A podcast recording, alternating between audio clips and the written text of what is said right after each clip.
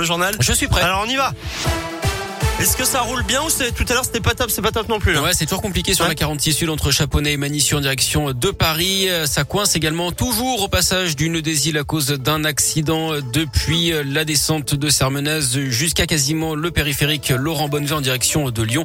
Et puis toujours un peu de monde également au passage du tunnel sous Fourvière dans les deux sens. Soyez patients au volant ce matin.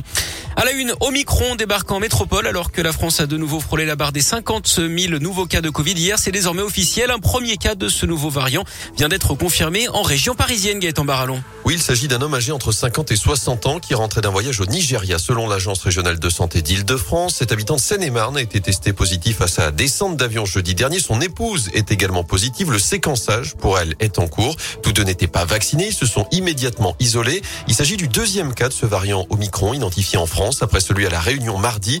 Hier, Gabriel Attal a indiqué qu'il y avait 13 cas suspects en cours de séquençage. Et face à cette nouvelle menace, le porte-parole du gouvernement a annoncé un durcissement des conditions d'accès en France, imposant notamment un test négatif pour tous les voyageurs, même vaccinés, provenant d'un pays hors de l'Union européenne.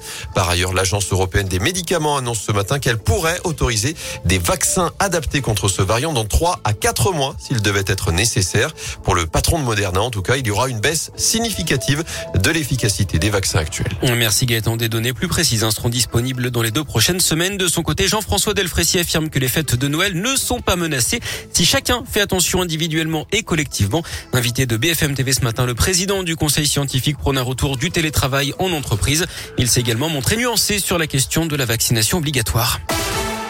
J-6 avant le grand retour de la fête des Lumières à Lyon. On pourra profiter d'un avant-goût dès ce soir avec un spectacle de son et lumière retraçant l'histoire de Lyon. Il sera projeté sur la façade de la basilique de Fourvière. C'est dans le cadre de la région des Lumières. Le spectacle dure 20 minutes et c'est gratuit.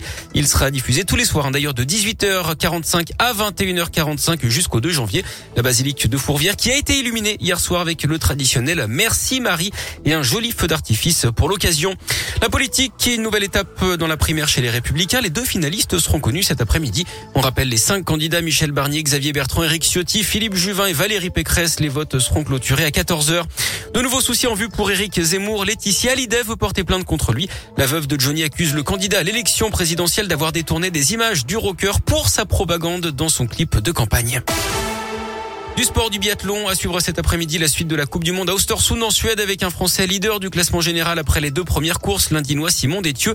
Il s'alignera sur le sprint à partir de 16h30. Ce sera dès 13h45 pour les femmes.